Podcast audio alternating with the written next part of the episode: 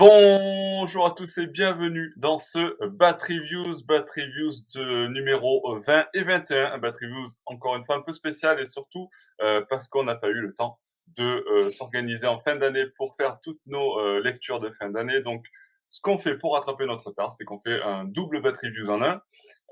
double Bat Reviews, ok, mais pas double casting, puisque je ne suis accompagné que d'un seul membre de la team Batman Legend avec Siegfried. Salut Siegfried Salut à tous.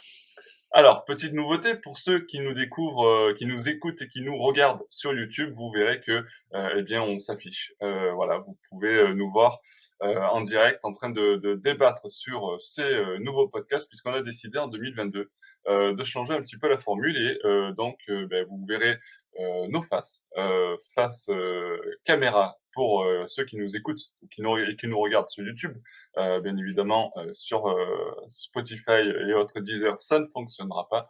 mais voilà, une petite initiative, notamment pour rendre le podcast un peu plus vivant. petite réorganisation interne aussi par rapport au montage. Bon, bref, je vous passe les détails. on vous souhaite en tout cas une belle année 2022 qui débute avec ce Battery Views qui sera euh, qui comprendra donc nos lectures Batman euh, de, du mois de novembre et du mois de décembre, paru chez Urban Comics, pour enfin passer la page 2021 euh, et se tourner vers 2022 euh, donc Siegfried, on va entamer, euh, du coup, ben, forcément, je vais entamer avec toi parce que tu es le seul euh, euh reviewer qui sera avec moi ce soir, aujourd'hui plutôt. Est-ce que tu, tu peux nous parler déjà dans un premier temps de ce Batman, le Sphinx, que, que, vous voyez à l'écran, donc pour ceux qui nous regardent, ce fameux avant-dernier numéro du Batman Arkham, parce qu'ils ont pris un peu de retard, il y aura encore un dernier numéro qui va débuter, qui va être en début de 2022. Euh, Qu'en as-tu pensé? Est-ce que ce Batman Arkham te séduit euh, toujours autant, en tout cas cette série-là? Oui, donc effectivement, comme tu le rappelles, c'est une série que j'aime bien, cette euh, anthologie des Batman Arkham qui présente plusieurs super vilains emblématiques de l'univers de Batman et qui s'achèvera donc au prochain numéro avec un numéro dédié à l'épouvantail.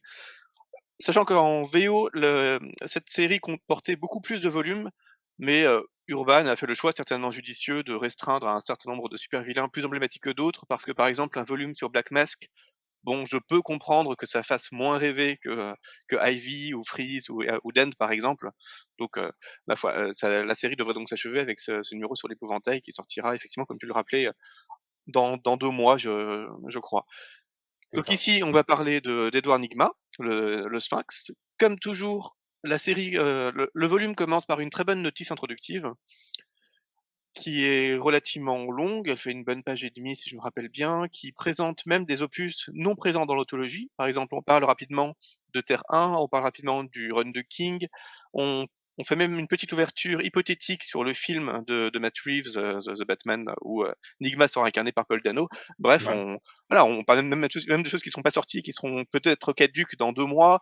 On essaye vraiment d'élargir le panorama, ce qui était moins le cas dans les précédents, et surtout ce qui n'était, ce qui n'est pas du tout le cas dans les mythologies. Donc à chaque fois, il y a cette opposition entre les Arkham et les mythologies, et j'aime bien le fait que les Arkham puissent prendre cette hauteur de vue pour euh, dresser des comparaisons et vraiment essayer de faire un, volume assez définitif sur le Sphinx où en une page et demie on résume quand même l'essentiel de ce qu'il y a à savoir même ce qui n'est pas du tout présent dans le volume, donc ça c'est plutôt, ça fait toujours plaisir. Pour pinailler, on peut dire que ça serait encore mieux avec des photogrammes, enfin montrer le, les acteurs qui ont incarné le Sphinx dans de 66 par exemple, ou euh, montrer le Jim Carrey du film de Schumacher, ça pourrait être pas mal, ou les quelques couvertures d'albums, euh, par exemple, on nous évoque dans, cette introduction à quel point le, retour du Sphinx en 65 a pu être assez, a pu être fondamental et euh, également pour son retour dans ces 266 qui, qui a vraiment participé à entériner le Sphinx dans la mythologie de Batman et donc à en faire le super vilain qu'il est aujourd'hui. Donc avoir cette, couverture en début, dans, dès l'introduction, ça pourrait être chouette plutôt que de la voir euh, tout à la fin du volume euh, dans, dans les, bonus, mais enfin voilà, on, est vraiment euh, dans la pinaillerie parce que ça reste des, vraies bonnes introductions qui font les parallèles qu'il faut, qui ont l'ouverture de vue et en même temps l'analyse du personnage qu'il faut, donc ça, fait quand même plaisir. Évidemment, on commence avec les, deux fascicules qui introduisent pour la première fois Enigma, donc le Detective Comics 140 et le Detective Comics 142 en 1948, qui, euh, petite originalité, sont les deux seuls comics à faire paraître, à faire apparaître le Sphinx avant son retour dans les années, dans les années 60. alors que les les aventures sont sont pas mal du tout. Je sais pas, il y a quelque chose ne s'est pas passé probablement avec les fans ou alors les auteurs en Ouais. avaient un peu marre de ce personnage, ils ne savaient pas trop quoi raconter. Enfin, ils inventaient beaucoup de personnages au même moment, donc peut-être qu'ils n'avaient pas vu le potentiel de celui-là. Mais quand on voit les aventures, on se dit quand même que c'est des personnages sur lesquels il y avait beaucoup à raconter. Même Finger, qui est du genre à qui crée donc le personnage et qui est du genre à quand même bien aimer, heu, les les énigmes, les les les objets les plus délirants, aurait pu se faire plaisir avec ce personnage-là. Donc c'est un peu surprenant de le voir apparaître dans 2 fascicules et disparaître ensuite pendant un moment. Peut-être qu'il était plus très plus assez moral pour les nouvelles règles qui, heu, édictées sur la bande dessinée vers cette époque. Toujours est-il que, heu, on a donc cette invention du sphinx, qui est assez intéressante parce qu'on on nous fait tout de suite un flashback pour nous montrer le background du sphinx. Le fait que dès son enfance, heu, c'est un super vilain qui est qui est très malin, qui n'est pas forcément intelligent, qui est pas forcément aussi, aussi machiavélique que peuvent l'être d'autres super vilains emblématiques de l'univers de Batman. Et ça, c'est Ouais. intéressant aussi, c'est que c'est un enfant qui est quand même relativement commun, mais heu, en fait, dans dans, son son son origine, c'est pas qu'il a été, heu, mordu par, on ne sait pas quoi de radioactif, qui est tombé dans une cuve ou, on ne sait quoi. C'est juste que c'est un enfant globalement banal, qu'un jour la la maîtresse dit à tous les à tous ses à tous ses ses petits élèves, «Tiens, on va faire un petit concours, il va falloir faire un peu il va falloir faire un puzzle, heu, que pour l'instant je vais cacher dans mon bureau, mais heu, demain tout le monde va faire le puzzle et celui qui le fait le plus vite aura aura le droit à un petit cadeau», heu, juste un petit livre sur les énigmes, enfin 3 fois rien. Enigma se dit: «Tiens, je vais, heu, m'infiltrer dans la salle de classe la nuit, je vais regarder ce puzzle et je vais m'entraîner à le faire et à le refaire pour gagner le concours de demain». Et en fait, ça sera assez emblémati heu, ça sera assez, symptomatique de sa démarche générale, qui est de pas forcément être plus intelligent que les autres, mais de toujours savoir, contourner ce à quoi les autres s'attendent pour paraître pour paraître plus intelligent, voire paraître presque surnaturel avec des en faisant des en faisant des énigmes ou des petits, tours de passe-passe qui, qui qui qui impressionnent tout le monde alors qu'en fait, il y a toujours des il des trucs et il apprend de plus en plus à tricher. Et du coup, il finit par avoir une certaine expertise dans la triche qui fait qu'il paraît extrêmement malin dans ses énigmes. Enfin, voilà, c'est assez intéressant que dès sa première apparition, on revient sur les origines du personnage, alors qu'a priori, un personnage qui n'apparaît que dans 2 fascicules, surtout les fascicules qui étaient quand même extrêmement courts, les aventures qui étaient extrêmement courtes dans les années 40. Il n'était pas forcément utile de revenir sur ses origines. Donc voilà, il y avait vraiment un intérêt des auteurs à revenir sur le personnage de cette façon assez approfondie et surtout d'en faire un personnage globalement banal par rapport à toute la galerie de super vilains, heu, qu'on connaît. Et ce qui est intéressant aussi, c'est que cette, heu, ce background qui est complètement banal va être conservé ensuite par les différents auteurs de la continuité. Donc c'est pas quelque chose sur lesquels ils vont revenir pour inventer quelque chose de beaucoup plus, heu, de beaucoup plus extraordinaire. Donc on a vraiment un super vilain qui a un statut assez emblé emblématique avec ce background qui est beaucoup moins intéressant, beaucoup moins percutant que d'autres, mais qui le rend aussi peut-être, heu, plus intéressant et plus humain le pour le lecteur. Puis on a finalement une espèce d'équivalent un peu d'équivalent à Batman, je trouve, avec un personnage un personnage un peu sans histoire et qui en fait est vraiment un simple humain qui décide de devenir extraordinaire. Alors qu'il il vient un peu de il vient un peu de nulle part, donc c'est c'est assez chouette. L'aventure en elle-même est assez typique de tous les ridicules du du post-âge d'or, donc avec, Ouais. plein de gadgets, des méchants qui font des énigmes. Mais quand même, il y a une vraie tension qui est érigée parce qu'on sent la course avec un méchant machiavélique où Batman, heu, Batman et Robin sont un peu dépassés par moments et heu, ils sont vraiment dans une course contre la montre, contre ces différentes énigmes du méchant et ils ne savent jamais trop comment ils vont faire. Enfin, ils sont parfois surpris par le sphinx qui les prend un peu de court sur cer certaines choses. Bref, on sent quand même un un vilain qui est un peu ridicule sur certaines choses, mais qui quand même en fait en fait voir de toutes les couleurs à Batman. Donc pour une aventure de 48, on tient quand même quelque chose qui aurait pu durer à cette époque-là et heu, qui ont fait des aventures tout à fait valables, surtout la première. Parce que déjà le deuxième opus avec cette réapparition 2 fascicules après du sphinx va un peu trop loin. Là, on est vraiment dans une démarche, heu, post-âge d'or, début âge Ouais. d'argent avec, heu, un super vilain qui est complètement fantasque. Bon, c'est un peu moins un peu moins pertinent. Heu, on a ensuite, la on passe tout de suite, ça j'ai jamais vu ça, de 48 à 1982. Avec, ouais, il y a il y à peine, à peine 30, heu, 35 ans de d'écart, c'est pas, heu Voilà. Donc, on peut être un peu surpris de pas voir le fameux numéro de 1965 qui est la la réapparition du d'Enigma et qui est justement le numéro que vont lire les auteurs de la série de la série Batman de de 66 pour Ouais. réinventer le personnage d'Enigma dans la série. Donc il y avait une petite importance patrimoniale de ce numéro qui fait que ça aurait pu apparaître. Le numéro est pas extraordinaire, donc heu, je peux comprendre qu'on se contente de la couverture, mais enfin voilà, du coup, il y a un y a y a ce que dans le temps. ouais. On on on saute quand même à pieds joints sur tout l'âge d'argent, y compris l'âge qui est celui de la série de 66 et de la réapparition du sphinx, qui fait que patrimonialement, il y a un truc qui manque, même si c'est pas c'est pas une grande perte en termes d'aventure. Pour repasser tout de suite à Donker et Carmine Infantino, qui est déjà, assez sympathique, heu, parce que les les auteurs imaginent un un team-up entre le le super-héros et super-vilain, heu, autour de l'enlèvement d'un célèbre auteur aut auteur de romans policiers qui force donc Batman à s'allier avec Enigma pour essayer de résoudre ce problème, en réfléchissant un peu à la relation, puisqu'évidemment, bah, il s'agit d'un super-héros qui doit faire confiance à un super-vilain, un super-vilain qui, heu, essaye de de déjouer, de de tromper le super-héros, tout en ayant quand même une certaine admiration et estime pour lui. Donc il y a quand même, heu, il y a un jeu qui est assez qui est assez amusant. Le numéro est pas inoubliable, c'est un peu daté par pas mal, par pas mal d'aspects. C'est un peu verbeux, mais c'est ça ça reste quand même sympathique et puis voilà, à voir comme, heu, comme comme enjeu, l'enlèvement d'un auteur de romans policiers, c'est toujours assez chouette, ça ajoute toujours un côté un peu un peu un un méta qui est assez assez sympathique. Surtout le numéro suivant, c'est vraiment celui que j'ai préféré dans ce volume, c'est Quand est une porte? par, heu, bah, Neil Gaiman, sans surprise, illustré par Bernie Bernie Miro, que je ne connaissais pas et on a vraiment tout le on retrouve vraiment tout le génie de Gaiman pour bâtir une histoire qui est surprenante, qui est mélancolique, qui dit à la fois tout d'Enigma et en même temps rien. Enfin, c'est c'est même pas une aventure, en fait, c'est juste, des journalistes qui viennent voir Nigma, qui viennent voir Edward Nigma et qui lui qui qui lui posent des questions. Et c'est tout, donc il y a y a y a pas davanta davantage que ça, mais on on on retrouve une vraie méditation du personnage et surtout une méditation du personnage sur lui-même, sur, son rôle à travers les à travers les années, sur sa gloire passée. Donc il y a une et tout ça avec un un dessin très particulier de Bernie Miro qui, à mon avis, heu, risque de pas être consensuel, de pas plaire à tout le monde, mais qui est très indé, très vivant. C'est vraiment un dessin qui est transitoire entre les années 60 et 90, qui rappelle à la fois certains excès des années 60 et quelques aspects indés, un peu adultes, un peu Vertigo des années 90. Enfin, Ouais. quelque chose qui est vraiment, est vraiment très chouette et qui pour moi est vraiment le meilleur numéro de ce de ce volume et bon, ça va être toujours plaisir de revoir, heu, Gaiman. Je rappelle que Gaiman avait aussi fait, heu, fait l'une des contributions au volume sur Ivy et c'était aussi déjà un des me une des meilleures histoires sur, heu, sur Ivy donc heu, ça fait toujours plaisir de voir des ça pour le coup, c'est vraiment le genre de numéro qu'on s'attend à retrouver dans ces anthologies, c'est-à-dire quelque chose qui, à ma connaissance, est complètement inédit en français, Ouais. qui est une petite histoire autocontenue, mais heu, par un grand auteur avec une vraie méditation sur le personnage, donc c'est une vraie belle découverte que même moi je connaissais pas, alors que bon, j'en ai lu quand même plutôt pas plutôt pas mal du du Batman Ouais, c'est vraiment une on peut le on peut le dire, c'est vraiment une une très, très belle histoire et c'est vraiment l'indispensable à mon avis de ce de ce volume. Il y a quelques au autres aventures chouettes, mais c'est quand même vraiment indispensable. OK. ensuite, on a une, heu, l'origin story d'Enigma heu, par, heu, Chuck Dixon et Kieron Dwyer.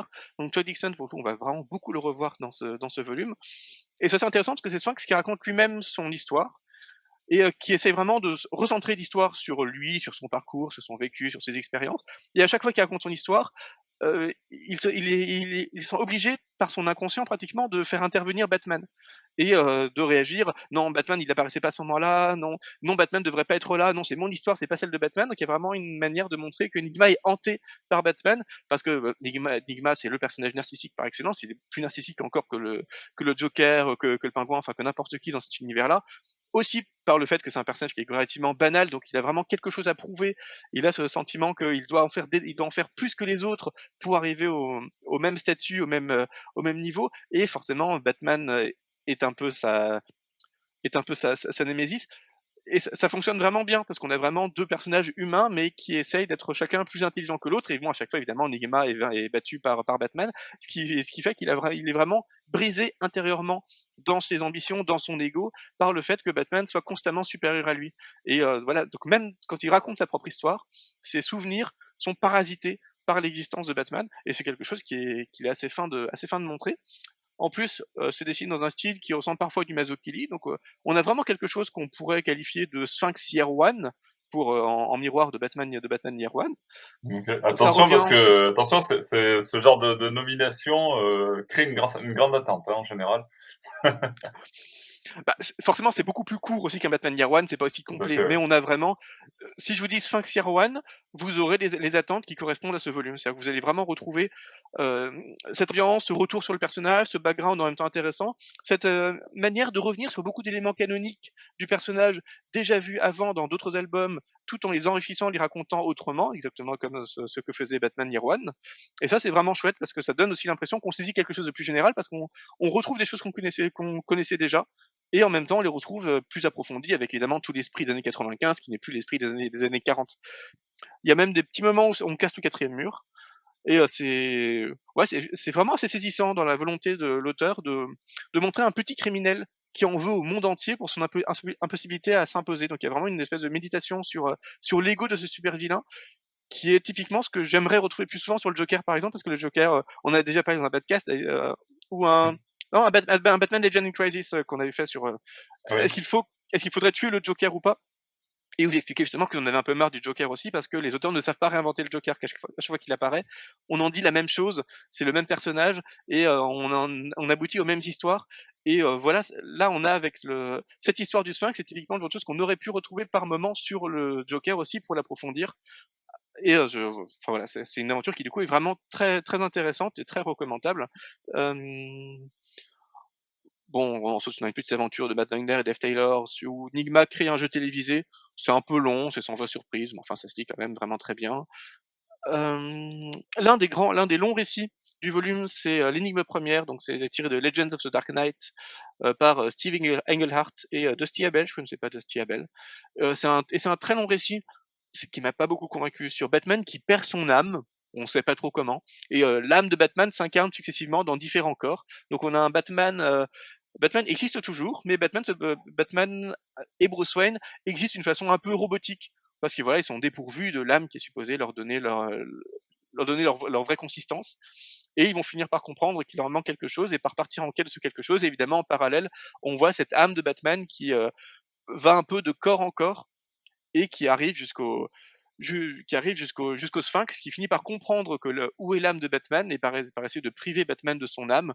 Donc ça a l'air un peu fantastique comme ça, mais c'est traité de façon assez, assez réaliste. Donc c'est assez curieux dans cette manière de raconter, d'autant qu'on ne saura jamais pour comment est-ce que, enfin, pour, pourquoi est-ce que l'âme part, part quelle est la différence exactement entre l'âme et le corps de Batman Qu'est-ce que c'est que cette histoire de dame qui se réincarne Enfin, c'est c'est un peu fumeux et l'histoire n'est pas satisfaisante parce qu'elle utilise vraiment ce postulat pour, pour raconter une histoire particulière, mais euh, sans vraiment chercher à la justifier. Et ce qui m'a pas, pas, bien convaincu, c'est aussi que le Sphinx c'est clairement l'antagoniste de Batman dans ce volume, mais c'est pas du tout le sujet du comics euh, parce que il apparaît, plutôt vers la fin, et il apparaît vraiment à la fin pour empêcher Batman d'avoir accès à son âme. Mais le sujet du comic, c'est Batman qui doit, avoir accès à son âme. Et qu'est-ce que l'âme de Batman Qu'est-ce qui fait que, que Batman est Batman? Donc, pour une histoire qui fait quand même trois fascicules entiers, je trouve que la présence du Sphinx ne justifie pas du tout sa présence dans une, dans anthologie sur le Sphinx, parce que le personnage n'est pas n'est pas du tout n'est pas du tout traité, et ses apparitions sont plus là pour créer des péripéties euh, dramatiques que vraiment pour avoir un impact sur euh, sur le sur le lecteur ou sur l'aventure. Donc c'est voilà, c'est ça ça reste un peu ça reste un peu décevant. C'est parce que l'histoire a, ses trouvailles, mais elle, elle justifie peut-être pas d'être la plus longue histoire d'un volume sur, sur le Sphinx. D'accord. C'est peut-être le, seul moyen de, de, de l'intégrer euh, euh, aux, publications urbaines et, du coup ils l'ont ils l'ont mis là-dedans, mais euh, c'est vrai que certainement, mais pour le coup, l'histoire suivante est beaucoup plus intéressante parce que c'est l'autre histoire un peu longue qui aussi recouvre trois fascicules. Cette fois, c'est fait par Nunzio de Filippis, Christina Ver et José Luis Garcia Lopez. C'est un, donc c'est aussi un, un, long récit, mais pour le coup, dans la présence, c'est beaucoup plus justifié. Où on a un, un pharaon, donc une espèce de, de tout en caton, enfin une, personne qui vient avec une un super vilain qui intervient avec un masque égyptien et un sceptre égyptien et qui est qui est super fort. D'ailleurs, on n'expliquera jamais comment il est super fort. Enfin, c'est c'est un peu bizarre, mais qui attaque la ville en semant des énigmes. Et euh, Batman soupçonne d'abord le Sphinx, puis quand il comprend que c'est pas le Sphinx, s'allie avec le Sphinx parce que clairement ce, pharaon utilise des, énigmes qui ressemblent vraiment à celles du Sphinx. Donc il a besoin à la fois du Sphinx pour euh, résoudre ces énigmes, mais aussi pour rentrer un peu dans la tête de ce, pharaon, comprendre un peu qui il est, comment il résonne, et essayer évidemment d'anticiper ses prochains crimes et le capturer. Petite chose décevante, c'est que ça reprend beaucoup d'éléments de la mort de Batman. Donc l'histoire dont je parlais précédemment, sur le, cet auteur de, de romans policiers qui est enlevé, euh, qui est, qui, est enlevé et où Batman déjà faisait un team-up avec le Sphinx. Et on sent en fait que les scénaristes ici ont lu la mort de Batman et en reprennent quelques éléments. Euh, parfois c'est vraiment à la séquence près, au dialogue près. Donc ça, c'est ça c'est un peu lourd et je trouve un petit peu maladroit quand même dans l'anthologie de mettre une histoire qui est un pastiche d'une autre histoire. Donc on, a vraiment l'impression de tourner un peu en rond en retrouvant des choses qui en fait étaient déjà apparues 100 pages auparavant. Donc il y y a, un choix éditorial qui est un peu curieux, mais au moins l'histoire se justifie vraiment bien mieux que la précédente parce que voilà on a un vrai team-up entre Batman et Batman et le Sphinx avec toutes les relations dont je parlais déjà dans la précédente aventure de de défiance entre deux super vilains, mais aussi d'estime réciproque, avec des petits moments de où ils se trahissent l'un l'autre, mais il y a quand même ces moments aussi où on, on sent une certaine communauté d'esprit entre les deux qui rendent l'aventure assez humaine, assez vivante, assez intéressante. Donc c'est ça, ça reste une bonne aventure qui, justifie assez bien, ah, qui se justifie assez bien, mais voilà, il y a ce, ce parallèle avec l'aventure précédente qui fait que ça, ça interroge quand même sur la vitalité de, de Nigma si deux auteurs doivent raconter la même histoire et si ces deux histoires un peu identiques quand même sur plein d'aspects doivent apparaître dans la même anthologie. Et ça s'achève déjà sur une aventure de Scott Snyder qui est donc extrait du run de du run de Snyder, précisément d'un d'une des histoires un peu annexes, puisqu'on est dans Batman de 23.2. Donc c'est tous les numéros qui, étaient entre le fascicule 23 et le fascicule 24 de Batman. Donc c'est le moment où on croit que Batman est mort dans la continuité. Donc c'est un tout petit récit, un peu avec du, un peu de gore gratuit qui, qui surprend. Et euh, tout ce qu'on raconte, en fait, c'est que Nigma attaque une tour, mais tout lui paraît trop facile parce que dans un monde sans Batman, ça, c'est une méditation qu'on a déjà beaucoup vue avec le, le, Joker, par exemple. Quand il n'y a pas Batman, en fait, les super vilains les plus intelligents s'ennuient parce qu'ils ne trouvent plus de challenge à leur niveau. Donc, on sent que Snyder tente de méditer sur euh, qu'est-ce qui, qu'est-ce qui fait que Nigma est Nigma et que, euh, le fait que Nigma n'existe en fait que par rapport à Batman mais franchement, l'histoire, l'histoire prend trop de place sans être intéressante et la méditation ne prend pas assez de place elle-même. Ça manque vraiment de quelque chose. On sent que c'est plus un, un filler consacré au Sphinx ou un échec à réfléchir sur le Sphinx que vraiment une bonne aventure. Donc, comme souvent, malheureusement, sur ces anthologies, on finit sur une des histoires les plus faibles qui, qui s'imposait certainement parce que voilà, il s'agissait quand même de raconter une histoire un peu contemporaine. Là, on est sur du 2013, mais bon, c'est un, un, petit peu dommage. Et je me dis que ça aurait pas été du luxe de remettre de, de mettre l'un des numéros de la guerre des énigmes et des, et des blagues, donc du run de Tom King, où euh, bah, le 5 c'était essentiel en fait. C'était vraiment, vraiment, super. après, c'est peut-être le choix aussi de ne pas publier des, des, choses qui ont déjà été éditées. D'ailleurs, cette histoire-là n'avait pas été éditée dans le run. Euh, dans le run principal, je crois, je dans, crois pas, dans les albums d'Urban, ça, ça me parle pas, hein, donc je, je, pense que ça n'a pas été, euh, ça n'a pas été édité dans les, les récits, enfin les tomes principaux de la, de, de Batman du Scott, de Scott Snyder euh, chez Urban. Donc effectivement, je pense que le choix, c'était de, de, pouvoir proposer quand même du, du Sphinx euh, euh, un peu plus contemporain, comme tu disais, et en même temps, euh, enfin plus moderne, et en même temps, euh, sans aller repiocher des choses qui avaient déjà été éditées. Quoi. Ouais, ça, ça c'est toujours le, le débat qu'on a qu'on a à chaque fois en fait. sur, euh, ça.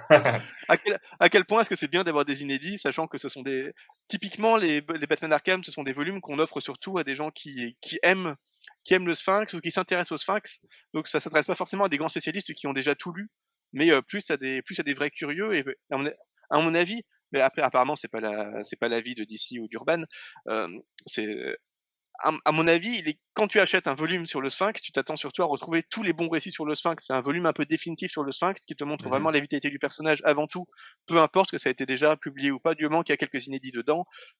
C'est quand même dommage de passer à côté de choses qui sont fondamentales sur le Sphinx sous prétexte que ça a été déjà publié, alors que ces choses fondamentales sont bien meilleures que la plupart des choses qu'on trouve dans le volume. Enfin, c'est, je trouve ça, je trouve ça un peu paradoxal quand même. Oui, oui.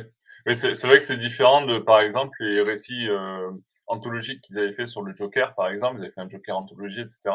Euh, qui là reprenaient même des récits qui étaient des, déjà édités. Ils se souciaient pas forcément de, du fait que ça soit jamais édité en France ou pas.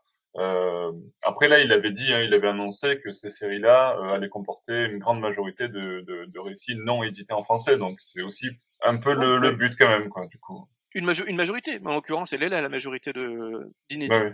Donc mmh rien n'empêchait de rajouter le King à la fin parce que je pense que dans l'esprit de tout le monde, euh, ce, que, ce que King a fait sur la, la, la, rivalité entre le Sphinx et le Sphinx et le Joker, c'est certainement une des meilleures choses qui a été faite sur le Sphinx ces dernières années, et peut-être la dernière bonne chose qui a vraiment été faite sur le Sphinx ces dernières années. Donc c'était quand même un numéro assez marquant. Où, euh, le problème du Sphinx, c'est toujours que bah, il a il a l'air un peu d'un Joker au rabais.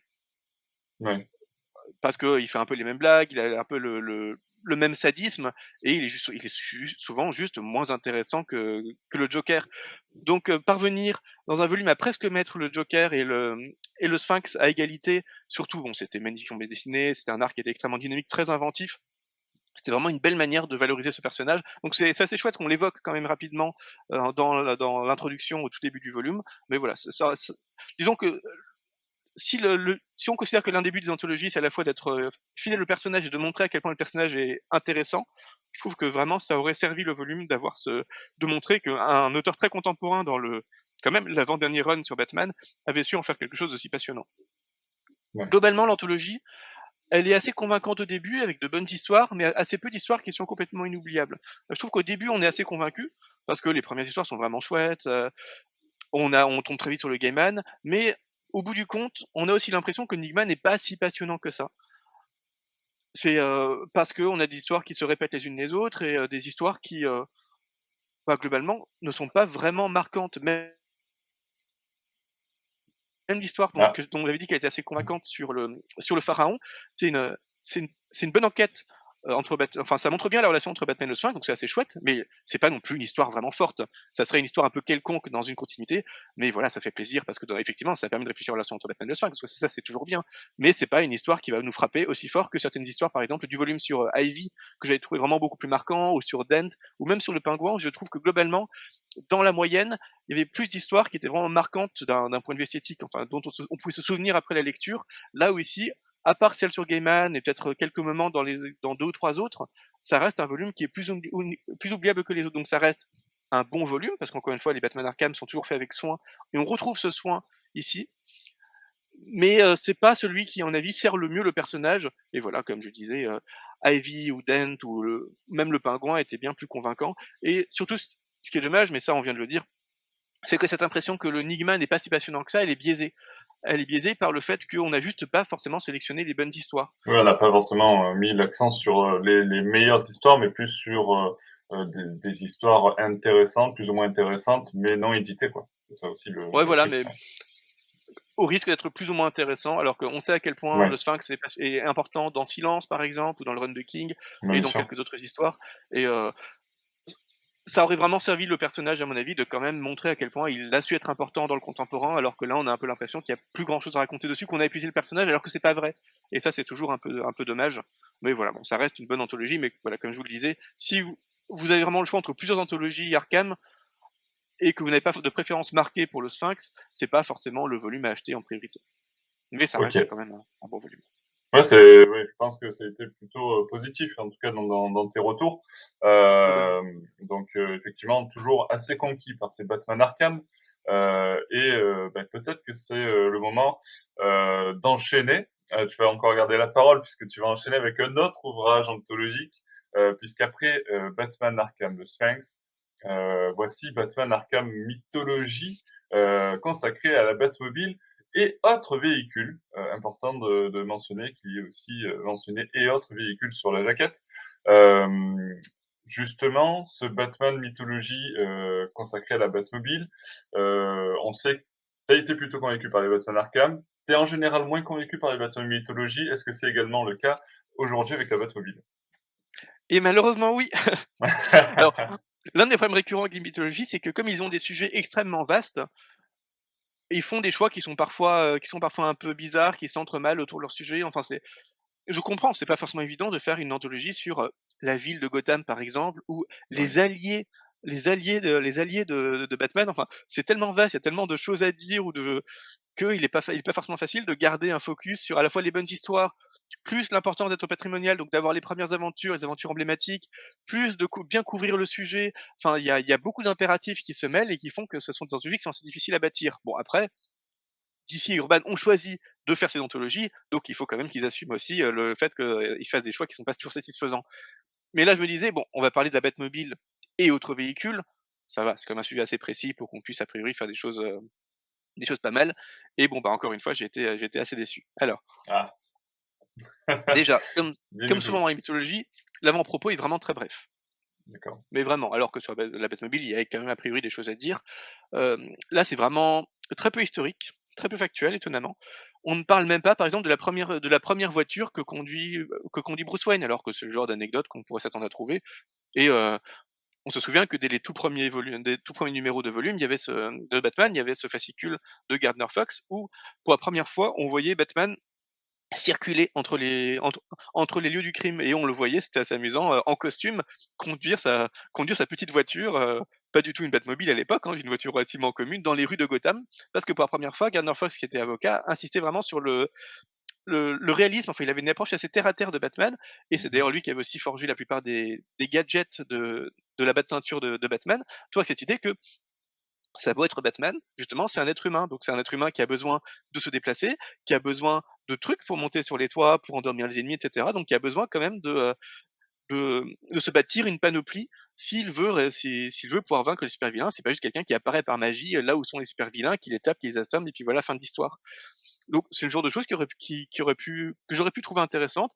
De même qu'on aurait pu parler de la première fois où la, voiture de Batman devient Batmobile. Enfin, il y a pas mal de, petites étapes dont on, qu'on se serait attendu à voir évoqué en fait dans, ce qui est supposé être un historique de Batmobile et qui ne le sont pas du tout. Donc voilà, déjà cet avant-propos, comme souvent, est vraiment très light, alors qu'il y avait des choses qui paraissaient assez faciles à, assez faciles à, retrouver quand même. Donc on a une sélection. Oui, voilà, l'un de mes problèmes centraux, là je vais pas forcément revenir histoire par histoire parce que c'était plus, ça me paraissait plus pertinent sur le Sphinx qu'ici, sachant que là, l'un de mes problèmes récurrents avec ce volume, c'est que bah, souvent la Batmobile, on s'en fiche en fait. Ah. Et que sur une douzaine d'histoires, on a autant d'histoires où bah voilà, oui, il y a une fois, Batman, à un moment d'histoire, Batman il prend la Batmobile pour taper quelques super vilains. D'accord, comme en fait dans des centaines d'histoires de Batman, et c'est vraiment pas du tout, c'est vraiment pas du tout intéressant. Ça ne dit vraiment rien sur la Batmobile. Là, par exemple, toute première histoire qui est scénarisée par Bill Finger, dessinée par supposément par Bob Kane, on a trois super vilains qui racontent comment leur plan a été, enfin trois vilains qui racontent comment leur plan a été, déjoué par Batman.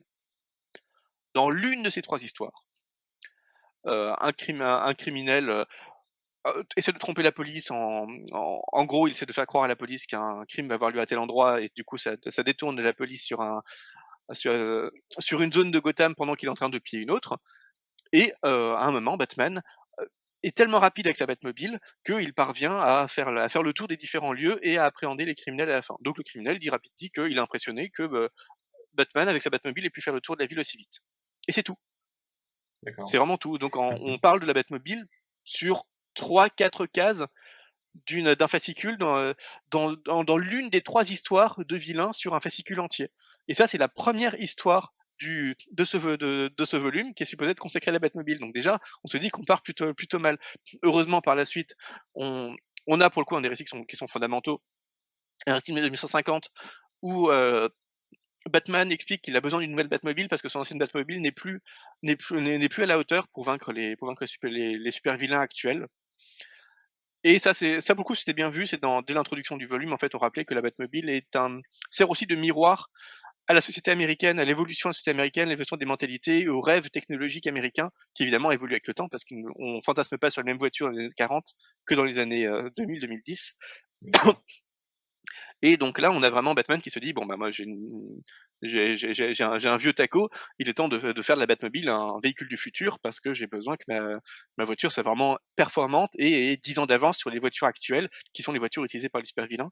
Donc euh, là pour le coup c'est vraiment le genre d'histoire assez euh, essentiel. L'histoire est pas importante, mais on voit, on voit enfin que pour Batman, le, les, objets qu'il utilise ont besoin d'être performants, et en l'occurrence, ça se concentre sur la Batmobile qui est le sujet du volume, donc ça tombe bien, c'est exactement ce, ce qu'on demandait. de même, on a un volume, une histoire sur le Batplane juste après, de 1950, qui s'appelle aussi La naissance du Batplane, donc c'est exactement la même chose en fait, c'est aussi une histoire où, du Batplane 2, c'est aussi une histoire où Batman estime que son vieux Batplane n'est plus performant, du coup il a besoin de en plus, son Batman est attrapé par des super vilains qui, le, produisent en série. Et donc, Batman a besoin d'un vrai Batplane 2 pour pouvoir vaincre tous ces anciens Batplanes qui étaient déjà des véhicules particulièrement performants pour, euh, pour l'époque. Donc, une espèce de guerre, technologique qui, encore une fois, dans l'intrigue, n'est pas intéressante, mais dans ce que ça montre de, la, guerre technologique et de cet impératif pour Batman d'être toujours en avance sur son époque et en l'occurrence même sur lui-même est, assez, révélatrice de la démarche de Batman et la, du rêve technologique américain. Donc, ça, c'est toujours. Euh, ça, c'est, toujours pas mal. ensuite, voilà, on a encore une, une histoire, une des histoires que j'évoquais tout à l'heure qui me surprenait. Donc, on saute de, on fait un petit bond de 30 ans, entre 50 ah, et 79. Le fameux bond de 30 ans. Exactement. Et on a une très chouette histoire. Donc, en 79, je rappelle que c'est l'époque où Barbara est Congresswoman. Donc, en gros, elle est, elle est députée.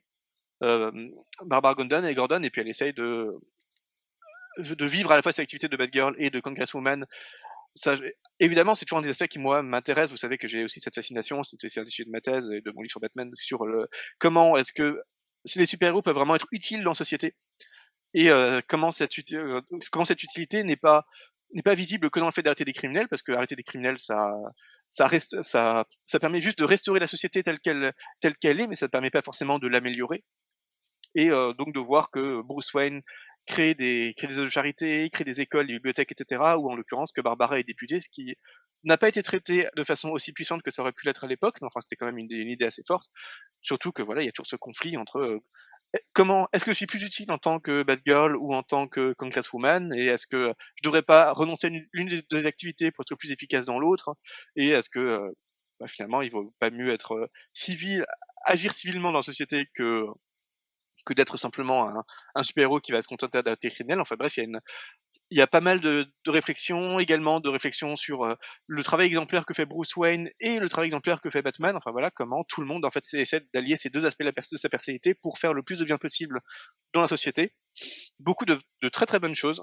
Il y a même une une situation que j'ai vraiment beaucoup aimée avec une des jeunes qui manifeste contre le nucléaire contre la centrale nucléaire de Gotham. On est en 79, hein, donc on est vraiment dans des choses qui sont assez, euh, assez modernes. Enfin, pas modernes par rapport à la société américaine, mais modernes vraiment par, euh, dans les comics. On est vraiment chez des auteurs qui essaient de réfléchir à la société. Donc là, c'est Steven Engelhardt et Yves Novik, c'est pas n'importe qui, mais enfin, ça fait quand même plaisir de voir ce genre de réflexion. Euh, ils envisagent le moment où ils, où ils occuperont la centrale nucléaire contre la police pour euh, vraiment montrer leur opposition à cette centrale. Et ils se demandent que fera Batman? En fait, on répond pas à la question, mais rien que le fait de poser cette question, c'est vraiment intéressant. C'est est-ce que Batman va être du côté de la police contre les manifestants qui bloquent une centrale, nucléaire, ou est-ce qu'il acceptera de manifester avec les, euh, manifestants, parce que Batman semble effectivement euh, anti-nucléaire et semble soutenir leur cause, mais quitte à être contre, contre les flics. Enfin, du coup, c'est c'est assez passionnant de lancer juste ce genre de petite méditation, le temps de deux cases, sans forcément les approfondir. Et comme vous le remarquez, ça fait trois minutes que je parle de cette aventure, j'ai pas parlé une seule fois de la Batmobile, parce que ah. En fait, Batman utilise à un moment la Batmobile pour empêcher un avion de voler. Il y a un méchant qui va s'enfuir en avion. Euh, Batman prend la Batmobile, il, il, il, va, il fonce à toute vitesse et il empêche l'avion de s'envoler. C'est tout. Ça n'a absolument rien à voir avec le reste de l'intrigue. ça apparaît sur euh, pendant euh, pendant une planche. C'est absolument ridicule que dans cette très bonne aventure qui aura vraiment eu sa place dans beaucoup d'autres anthologies, y compris à la rigueur l'anthologie précédente d'ailleurs sur euh, Batman, sur euh, Batman et ses alliés, parce que ça montre une, ça montre une Barbara beaucoup plus intéressante que dans beaucoup d'aventures habituelles. Euh, ça avait vraiment sa place là-dedans, mais pas du tout dans un volume sur la Batmobile. Et bon, bah c'est encore. ah oui, chose assez amusante. On a, je, enfin, je sais pas si vous vous souvenez que Todd, enfin quand la, quand Todd est réinventé, je me rappelle que la première fois que Todd est inventé, euh, c'était juste un double de, de Dick, de, de Dick avec des, des, parents acrobates, etc. Et donc les auteurs avaient décidé de, avait décidé que bon bah c'était un peu pourri en fait. Euh, on a deux Robins et euh, il y, a, y, a, un Robin qui est un copier-coller du précédent. Enfin c'est quand même pas, c'est quand même pas comme ça qu'on est supposé écrire des histoires. Et il très original. Ouais, voilà, donc ils avaient trouvé judicieux de réinventer assez brutalement ce, ce Todd et d'en faire en fait un, un petit un, un, petit délinquant qui va voler les roues de la Batmobile. Bon, effectivement, c'était pas mal que qu'on en parle là. Le seul truc, c'est que ici, on a les deux fascicules qui introduisent Jason Todd dans l'univers. Donc, Jason Todd qui vole les roues de la Batmobile, c'est un événement assez crucial parce que c'est ce qui va permettre à Batman de repérer, Todd. Et euh, en fait, Batman va rire ce qui n'était pas arrivé à Batman depuis longtemps, parce qu'il va, trouver ça vraiment très comique qu'un petit délinquant qui doit avoir 12 ans ose voler les roues de la Batmobile. Enfin, c'est hyper, euh, hyper audacieux et euh, ça, et ça va vraiment lui donner une certaine complicité, enfin une certaine, euh, certaine, certaine sympathie pour, euh, pour Todd. Très bien. Mais est-ce que pour une planche qui montre Todd voler les roues de la Batmobile, ça valait le coup de mettre les deux fascicules entiers sur Jason Todd et comment il rentre, euh, comment il rentre dans, comment Batman le place dans une école pour les jeunes défavorisés, mais en fait cette école elle est tenue par une espèce de mafia. Donc juste, donc comme le mentionnait le, comme le mentionnait le titre du volume, on est sur la Batmobile et autres et autres véhicules, y compris en l'occurrence les véhicules de la Bat-famille. Et par exemple, on a juste après un numéro sur Robin avec sa Redbird, donc sa propre Batmobile, un récit qui est ennuyeux, enfin qui est même un peu chiant, enfin, je pense qu'on peut, on peut le dire, sur euh, Kim qui essaie d'avoir une vie normale d'ado avec une petite amie, à un moment où Bruce est absent et donc il poursuit des voleurs de voitures. Franchement, ça serait une histoire avec la Batmobile, on s'en ficherait, mais complètement, ça serait un, vraiment un filler assez médiocre. Mais en l'occurrence, bah voilà, c'est soit la, la, la, Redbird, donc évidemment on le place dans le fascicule pour, pour rappeler que Robin à un moment a eu sa Redbird. Je pense qu'on aurait pu faire ça, parce que le fait que Robin ait sa propre Batmobile, je sais pas, c'est un truc dont moi je me souvenais pas particulièrement, dont on fichait un peu de temps que ça a pas eu. ça, a été, ça a été très vite oublié par les auteurs que bah, il a sa propre voiture rouge. Bon bah super. Mais voilà, donc on a une, toute une histoire juste pour rappeler que Robin aussi a, sa voiture. Ouais, après c'est vrai que c'est anecdotique et en même temps. Euh, ça peut être quelque chose, c'est une découverte parce qu'effectivement, même nous qui, euh, qui, euh, qui sommes très, euh, très concentrés sur du Batman, on se souvenait plus forcément de cet élément-là, où on n'avait plus ça euh, en tête, où on ne l'avait pas su. Et, et donc, le fait de, de, mettre ça en avant, tu peux dire, ah ben tiens, voilà, j'ai appris quelque chose, tu vois, même si le récit, comme tu dis, est pas très intéressant, euh, ça, ça, peut apporter un, un, truc, quoi. Du coup, on est ravi d'avoir appris quelque chose que même les scénaristes eux-mêmes ont vite renié, puisque, comme on dit, euh, bah, la Redbud, elle, elle, apparaît, elle apparaît plus ou pratiquement plus, en fait, dans les 40 euh, ans de comics qui ont suivi. Donc, euh, bon, bah, chouette, la Redbud existe. Super. l'une des meilleures histoires de ce véhicule, c'est celle de Dougman chez G.H. Williams 3, qui date de 96, un torrent permanent, où c'est juste Alfred et Bruce qui, qui, qui discutent et avec Tim et Alfred qui veulent vraiment convaincre Batman de se reposer parce que euh, Batman frise un peu le, le, burn-out.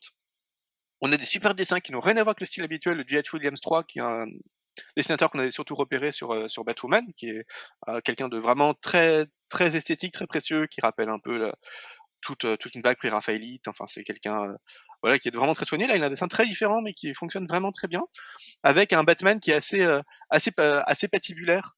Et ça, ça, j'aime toujours bien voir ce quand un Batman un peu un peu brutal qui euh, un peu rudiment, un peu rudimentaire, un peu rugueux, ça change du Bruce Wayne toujours euh, très civilisé, très carré qu'on peut avoir par, par ailleurs. Et euh, encore une fois, vous avez remarqué au résumé que j'ai fait que je parle pas de tout mobile parce qu'en fait, toutes ces situations, ces dialogues de Tim Alfred qui veulent convaincre Bruce de se reposer se passent pendant que Alfred et Bruce euh, réparent la Batmobile. Donc en fait, ils ne parlent pas de la Batmobile, tout ce qu'ils font, c'est la réparer. Et autour de cette réparation de Batmobile dans la Batcave, il y a toute cette discussion qui est vraiment intéressante, qui est, qui est là. Et qui fait qu'en fait, cette histoire, elle serait vraiment super dans un volume de méditation sur, sur, sur Batman, Batman qui réfléchit à son propre rôle en tant que Batman, essayer de se reposer, etc. Mais peut-être que si c'est juste pour montrer la Batmobile en train d'être réparée, sans que ce soit le sujet du comics, ça aurait eu sa place ailleurs plutôt que dans une entrevue sur la Batmobile. c'est encore une fois un peu étrange d'avoir des, des comics qui ne parlent pas de la, de la Batmobile dans une anthologie sur la Batmobile. Est-ce que le fait de montrer la Batmobile, ça suffit? Sachant que, bon, ben, des, des, des aventures de Batman où on montre la Batmobile, euh, ça va, il y en a a priori quand même. Quelques-uns. Et euh, bon, le numéro suivant est encore plus flagrant. Enfin, c'est vraiment, pour le coup, c'est vraiment une catastrophe. C'est trois histoires différentes toutes scénarisées par Chuck Dixon, donc dans trois fascicules différents, euh, Detective Comics de 705 à 707, et trois fascicules où on ne parle pas du tout de Batmobile. Il y a des fois où Batman est dans la Batmobile. Encore une fois, il est, il est tout le temps dans la Batmobile. Mais c'est tout. Il ne parle pas de la Batmobile, la Batmobile ne fait rien de particulier. Il est juste dans la Batmobile, c'est tout en, roulant de temps à autre, hein, quelques plans de temps à autre, parce que parfois il a besoin de rouler, donc il est dans la Batmobile quand il a besoin de rouler, mais sinon il mène son enquête tout à fait normalement, enfin c'est une voiture complètement classique. Et voilà, on a quelques planches où, bah, comme Batman il doit prendre sa voiture, il prend sa Batmobile, quoi, c'est tout. Et euh, on a trois fascicules là-dessus, qui n'ont rien à voir avec la Batmobile. En fait, je me demande si, euh, si les éditeurs n'avaient pas juste fait une liste de tous les comics où la Batmobile apparaît, puis ont lu ces comics, se sont dit et ont oublié que l'anthologie portait sa Batmobile. Ils se sont juste dit, tiens, cette histoire-là, elle est chouette, on va la mettre dedans. Cette histoire-là, elle est chouette, on va la mettre dedans. Et ont complètement oublié, d'avoir cette grille de lecture de est-ce que ça dit quelque chose de la Batmobile, est-ce qu'on la montre d'une manière particulière ou pas? Mais et ont finalement juste opéré une sélection d'histoires correctes où la Batmobile apparaît, quitte à ce que la Batmobile soit juste un, pur véhicule euh, sans aucune sans aucun traitement, sans aucune méditation, sans aucune mise en scène. Enfin, c'est. Ouais, ouais. Ouais, bon. Euh, à la rigueur, on a une histoire qui est une autre histoire de Chuck Dixon qui est pas passionnante non plus, mais qui est sur Nightwing qui décide de se fabriquer sa propre voiture. Ah là, comme euh, comme pour Robin tout à l'heure, comme pour Jason Todd, exactement. on, on, sent qu'il y a euh, qu'il y a quelque chose. Et c'est exactement pareil en fait. C'est une histoire qui est moche, qui a aucune conséquence, qui est pas importante, qui est pas intéressante parce que franchement, euh, j'avais oublié complètement aussi que Robin à un moment avait eu sa propre Batmobile et qu'il avait fabriqué lui-même. Bon, ben, désolé, mais c'est c'est aussi un truc que les scénaristes ont complètement renié, comme quoi c'était pas. Ils auraient dû prendre des leçons de de, de l'échec de la de la Redbird de, du précédent. mais bon, voilà, bon, au moins on a, on a un Robin qui fait sa qui fait sa voiture. Bon, d'accord, on est ravis de l'apprendre, voilà, c'est moche et on s'en fiche, mais heu, au moins, on peut dire que ça au moins ça prend pas beaucoup de place. Donc on a on a quelques quelques pages sur un Robin qui se fait sa voiture, c'est toujours plus intéressant que d'avoir 50 pages qui ne parlent pas de Batmobile. Je pense qu'on est tous d'accord là-dessus, donc pourquoi pas? Oui, après voilà, c'est ça en fait, heu, c'est d'un côté, heu, bon tu tu comme tu disais le le c'était décevant le fait de d'avoir des histoires qui parlaient pas forcément qui étaient pas cent qui étaient intéressantes, mais qui étaient pas centrées sur la Batmobile et après d'un autre côté, heu, bah, là du coup ça part de de de véhicules en tout cas donc heu, même si Oui. l'histoire est moins intéressante. Bon. Tout à fait, mais comme lui, pour le coup, en histoire de 5 pages, bon, bah, pourquoi pas, hein, c'est pas Oui, et ça s'achève sur un une mini histoire sans prétention de, Scott Snyder et James Tynion f dans Batman 21 en août 2013 sur, pour le coup assez chouette, sur Batman sur Bruce qui a 19 ans et qui apprend à conduire et qui pour apprendre à conduire, heu, apprend auprès d'un criminel d'un criminel, heu, qui est particulièrement virtuose justement avec, heu, avec ses véhicules et qui finit évidemment par le par le faire arrêter parce que bon, Batman ne va pas être avec un criminel constamment. Mais c'est le genre de petite gourmandise qu'on apprécie aussi parce que c'est le genre de avec en plus dessiné par, heu, Raphaël Albuquerque, donc c'est vraiment, c'est vraiment extrêmement extrêmement joli. Et voilà, en tant que gourmandise sur, heu, Bruce qui conduit à toute allure en tant que Bruce, même pas en tant que Batman et qui est, heu, en tant que conducteur d'un criminel et qui essaie de faire arrêter le criminel sans se griller sur le fait qu'il n'est pas du tout son son complice. On est vraiment dans Batman qui apprend à qui Batman qui conduit, qui apprend à conduire, c'est pas la Batmobile, mais on est complètement dans, on est ouais. complètement dans le sujet. Donc c'est une chouette gourmandise, mais et on donc on on achève au moins le le véhicule le le volume sur quelque chose d'assez positif. Mais est-ce qu'on peut vraiment apprécier à sa juste valeur une gourmandise, sachant qu'on n'a rien eu avant en fait? L'in l'intérêt d'une gourmandise, c'est quand même d'être, un petit bonus après quelque chose de consistant, mais je trouve qu'on a eu aucune consistance avant, parce qu'encore une fois, la Batmobile sur les je sais plus combien fait l'anthologie fait de pages, peu près 300 j'imagine? Ouais, environ, ouais, ça doit être quelque chose comme ça, ouais. Ouais, c'est ça, un un peu Je moins je l'ai plus en tête, 3 mais on peut regarder ça rapidement. Heu, je vois 2soixante 277 pour le dernier la dernière histoire, donc c'est ça, bah, à peu près 285, heu, Ouais. 185 planches. Heu, on a peut-être, heu, 100, heu, plus on a plus de 150 planches d'histoires qui n'ont rien absolument rien à voir avec la Batmobile. Heu, une cinquantaine de planches sur, tiens, Nightwing, enfin tiens les autres tiens les Robins ont leur propre Batmobile et puis c'est et puis c'est un peu tout en fait. C'est, je je je trouve ça je trouve ça assez fou. Heureusement à la fin, on a quelques dessins sympas, on a comme souvent une petite galerie, notamment une représentation du tank de The Dark Knight Returns. Vous Ouais. savez le la la la Le Batmobile complètement ir irréaliste, grotesque, heu, que Batman se fait quand il va affronter le le chef des mutants dans The Dark Knight Returns. Ce qui est dommage, c'est qu'on on n'a pas de photogramme de film. Quitte à faire une galerie sur les principales Batmobiles, ça on pourrait avoir un photogramme de la Batmobile de Burton, par exemple, ou de la Batmobile de Ouais. so 66. Enfin, c'est typiquement le genre de choses qu'on auxquelles on pourrait s'attendre, heu, pour montrer un peu à quoi ouais, ressemblait la celle de Burton, on un l'a sur la couverture, qu'on voit là ouais, d'ailleurs sur, heu, sur la vidéo, mais c'est vrai que, heu, voilà, c'est assez léger après. par exemple en fait, on peut trouver n'importe où sur internet, si vous tapez, heu, histoire de la Batmobile, vous pouvez trouver des vous pouvez trouver des trouver des dessins qui montrent vraiment, heu, une trentaine de Batmobiles différentes avec l'année à chaque fois au elles ont elles ont été conçues. Été passionnant de retrouver ça là, pour montrer aussi vraiment de façon visuelle, en un seul schéma, l'évolution de la Batmobile.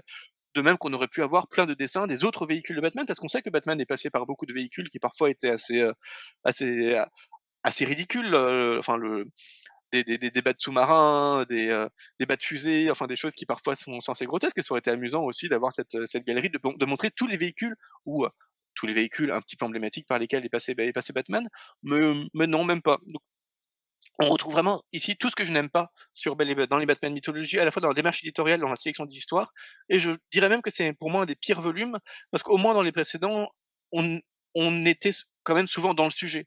Donc à la rigueur, vous ach vous achetiez un Batman, heu, un Batman ami et allié, bon vous saviez que ça allait être très bizarre dans la section d'histoire parce que comment en 300 pages mettre les les alliés et les ennemis de Batman, mais au moins que les histoires allaient parler des alliés et ennemis de Batman. Enfin ça, c'était pas compliqué d'avoir des histoires dans le sujet. Là, pour le coup, vous achetez un volume sur Batmobile en étant peut-être curieux de mécanique ou juste fan de Batmobile. Je sais qu'il y a plein de gens qui sont fans de Batmobile et qui ont plein de petits, heu, de petits jouets Batmobile chez eux.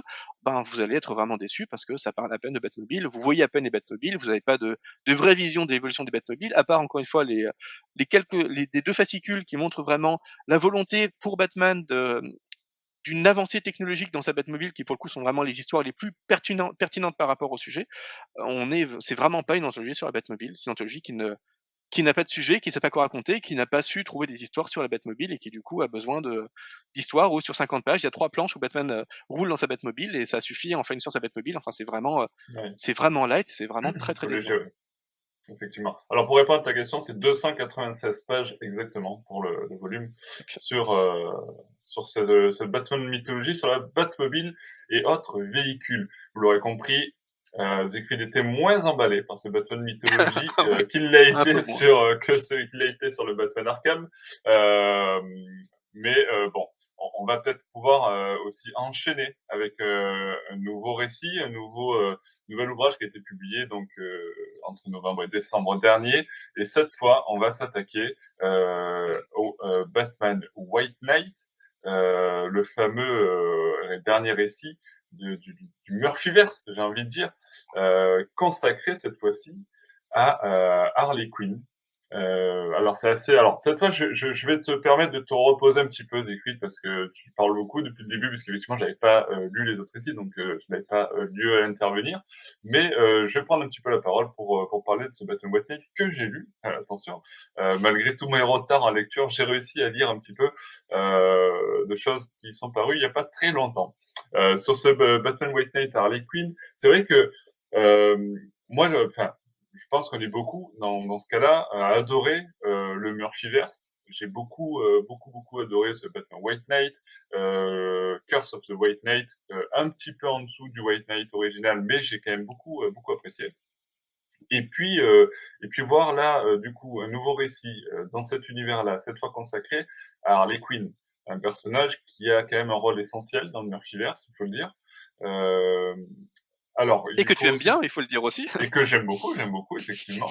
Euh, et donc, euh, petite, euh, petit changement quand même euh, au niveau des, des, des auteurs, euh, c'est Katana Collins qui se charge principalement du scénario, même si elle est accompagnée par Sean Murphy.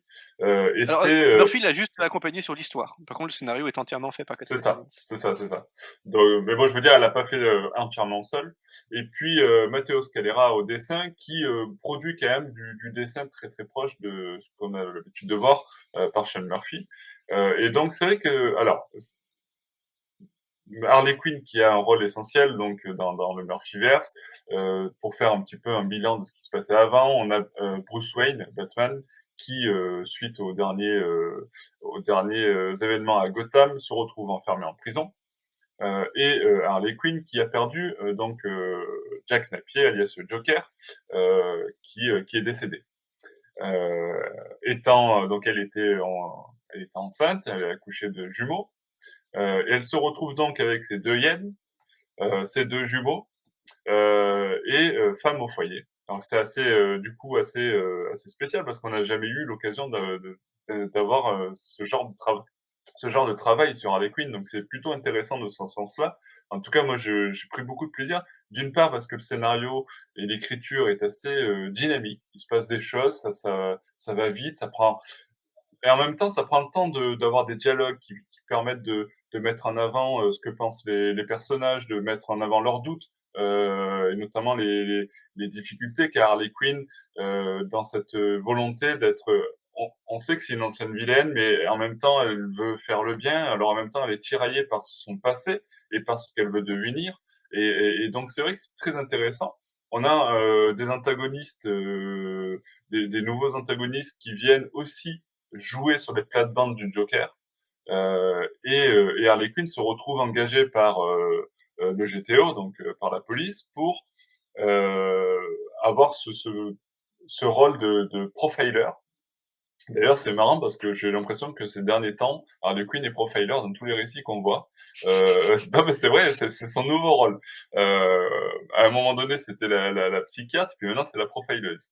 Et, et c'est vrai que euh, c'est plutôt intéressant d'ailleurs, elle est très intéressante dans ce rôle-là et ça m'étonne pas qu'on on la voit du coup plusieurs fois dans ce rôle-là parce que euh, elle connaît euh, tout le panorama, euh, tous les, les, vilains de Gotham euh, très bien. Elle a ce passé, on l'a dit, de, de, de psychiatre et, et, vu qu'elle est entre le entre les vilains et, et, et, les gentils, un peu comme les Catwoman par moment, elle a ce, ce, cet entre-deux qui fait que elle peut avoir plusieurs intrigues qui s'entremêlent, avoir des relations avec des vilains et avec des, des, des, des, gentils, entre guillemets. Et c'est vrai que ça, c'est vachement intéressant parce qu'il y a plusieurs euh, intrigues qui vont se mêler les unes aux autres.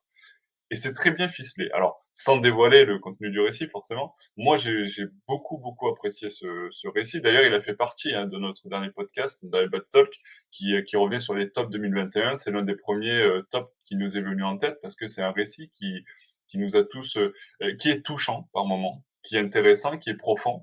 Et, euh, c'est en ce sens-là où moi j'ai pris euh, beaucoup de plaisir à découvrir cette lecture.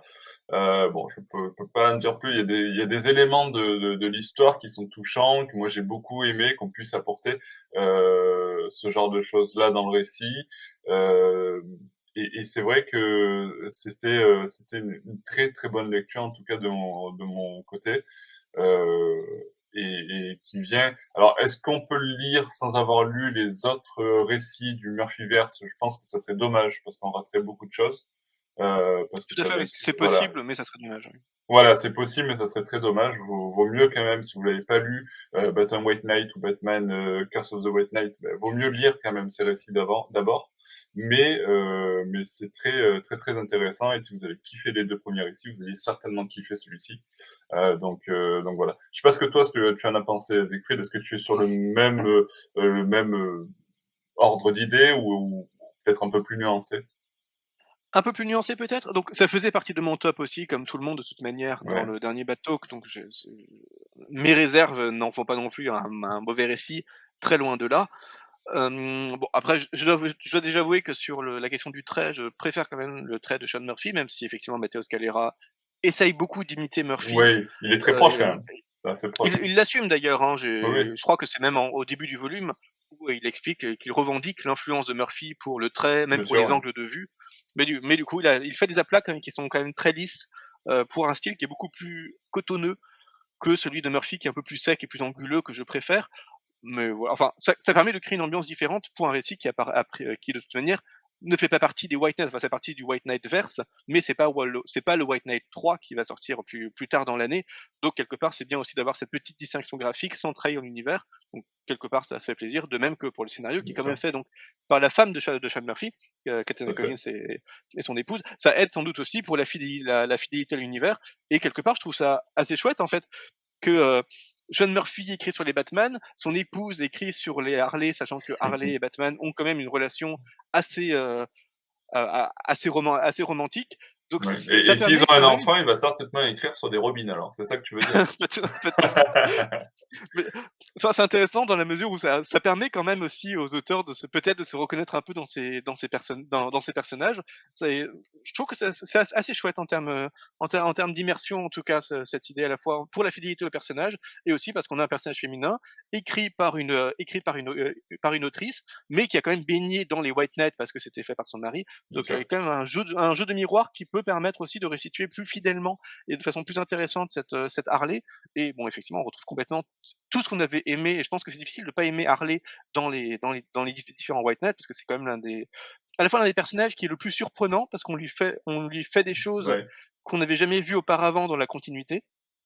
Et euh, je pense que c'est oui, ça doit être le personnage qui, le, qui subit le plus de transformations de, sur ouais. l'ensemble des personnages traités dans, le, dans, dans, cette, dans cette Elseworld qui est le, qui est le, qui est l'univers euh, l'univers White Knight, c'est certainement le personnage qui, qui, subit le plus de mutations et en même temps le, qui est la, la, qui est aussi la plus convaincante. Enfin, c'est une révolution qui fonctionne à peu près auprès de auprès de tous les lecteurs. Bien sûr, mais très donc, touchante, hein, très touchante.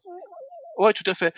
Et euh, vraiment très bien réinventé, très forte. Enfin, c'est pour moi c'est un récit qui est bien meilleur que Curse of the White Knight et euh, bon qui est infiniment meilleur que le truc sur euh, sur Freeze qui était vraiment pour le coup l'édition la plus dispensable au White Knight verse et le truc qui peut le plus déprimer sur Enfin, autant on était enthousiaste sur l'idée que plusieurs grands auteurs pouvaient s'emparer du White Knight pour faire un peu leurs histoires, leurs spin-offs, etc. Autant euh, Freeze, ça, ça, ça, refroidissait un peu, sans, sans mauvais jeu de mots. Attention, ça c'est une blague à la, à la Schumacher. oui, mais j'assume tout à fait mon appréciation de, de Bat du Batman et Robin de Schumacher, donc ça, ça va. Euh, donc le, pour moi, le seul gros problème, c'est que l'exploration de Harley est vraiment, est vraiment forte, mais l'histoire elle-même n'est pas si forte. Je trouve qu'on s'intéresse pas vraiment à l'intrigue parce qu'on donc je vais, vais pas du tout spoiler, mais on crée des on crée des personnages qui vont être euh, les suspects, les adjuvants, les némésis, etc. du, Mmh du personnage qu'on ne connaissait pas auparavant. Donc c'est vraiment on crée une petite galerie de personnages originaux euh, entre les entre lesquels Harley va va va se déplacer pour essayer de trouver de trouver le coupable et découvrir tous les enjeux de cette euh, de cette énigme. Et, mais euh, c'est je trouve qu'on s'en fiche un petit on s'en fiche un petit peu en fait. Déjà, il y a pas vraiment d'enquête alors qu'on nous avance quand même une une Harley qui va qui est recrutée par comme tu le disais par le GTO pour euh, en tant que en tant que profileuse mais en fait à chaque fois qu'il y a une péripétie c'est plus les péripéties qui tombent sur Harley que elle qui va qui parvient à les qui qui qui qui parvient à à à retrouver des pistes. Donc ça, c'est un petit peu dommage pour un comics qui était supposé remettre Harley en tant qu'investigatrice au au 1er plan. Pour le coup, c'était mieux géré dans Criminal Sanity, par exemple, ou comme tu le disais, dans dans les nombreux autres comics qu'on a eu récemment, qui essaient vraiment d'insister sur Harley, sur l'agentivité d'Harley, sur le fait qu'elle, heu, elle était aussi elle avait une vraie compétence psychiatrique et donc elle pouvait vraiment être active dans la le dépistage, la recherche des des criminels. Là, elle a on on fait croire qu'elle a un rôle actif, mais dans les faits, quand on regarde un peu la structure dramatique, elle est quand même plutôt passive de ce qui se déroule autour d'elle. Et heu, voilà, on se fiche un peu des personnages secondaires que sont, heu, l'autre enquêteur, heu, qui a une un autre enquêteur qui a une relation compliquée avec sa mère. Bon, ben, désolé, mais on s'en fiche un petit peu. Ouais, ouais, y a une et et en mê en même temps, tu vois, c'est, vrai qu'en soi, on s'en fiche, mais en même temps, tu te demandes quel rôle il va avoir et et tu essaies de en même temps que qu'Harley Quinn, c'est vrai qu'elle est pas très, heu, proactive dans l'en dans l'enquête et elle subit plus ces événements parce que, du coup, elle se retrouve au milieu de tout ça, heu, un peu projetée au milieu. D'ailleurs, au début, elle est assez réticente à l'idée d'y aller et puis, heu, puis elle finit par être convaincue et par, prendre en main cette, enquête. Mais c'est vrai que, tu vois, tu te retrouves toi aussi, en fait, en tant que lecteur, pro projeté dans cette enquête, avec elle et et tu tu es un peu comme elle dans le dans le le doute et dans le le le le comment dire? Essayer de de savoir, heu, quel est le rôle de chacun de ces personnages et et et qu'est-ce qu'ils veulent et qui est ce ce ce ce ce «méchant» entre guillemets? Qu'est-ce qui tu vois? Donc je trouve que c'est ouais, mais plutôt bien amené aussi de ce côté-là. le fait que justement tu tu enquêtes toi-même, ça rend de ça rend l'enquête d'autant plus frustrante quand tu Ouais, heu, tu te rends compte que Harley ne ne découvre rien en fait, heu, à chaque fois elle tombe dans les pièges des super vilains qui du coup lui dévoilent ses plans, plus qu'elle ne découvre quoi que ce soit par elle-même. C'est un petit peu dommage et puis On sait que l'un des principes d'Agatha Christie, par exemple, c'est de créer une galerie d'une dizaine de personnages entre les ce qui fait que les doutes du du lecteur vont de l'un à l'autre. Bon, bah, là, on nous crée, heu, 2 nouveaux personnages ennemis. Bon, il y a pas non plus tellement de suspense que ça oui, sur le sûr. fait que, heu, tiens, heu, dès la dès les premières planches, Harley rencontre le nouvel enquêteur qui va être son adjuvant pendant tout le toute l'enquête. Bah, peut-être qu'il va avoir un rôle un peu plus grand que celui de bête enquêteur.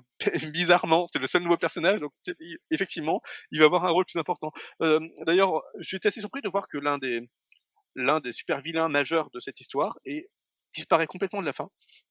Ouais, On je vais pas spoiler qui c'est, mais, sûr. on a en gros, on a on a 2 super vilains qui nous sont présentés tout de suite, hein, donc c'est même pas même pas un spoil tant que ça. Leur identité est davantage un spoil que que leur leur existence, mais, heu, l'un des 2 qui apparemment est vraiment celui qui tirait les ficelles, n'existe plus à la fin de l'intrigue, dont on fait croire qu'elle est résolue, alors qu'on a, heu, le pire des super vilains qui n'est juste plus là.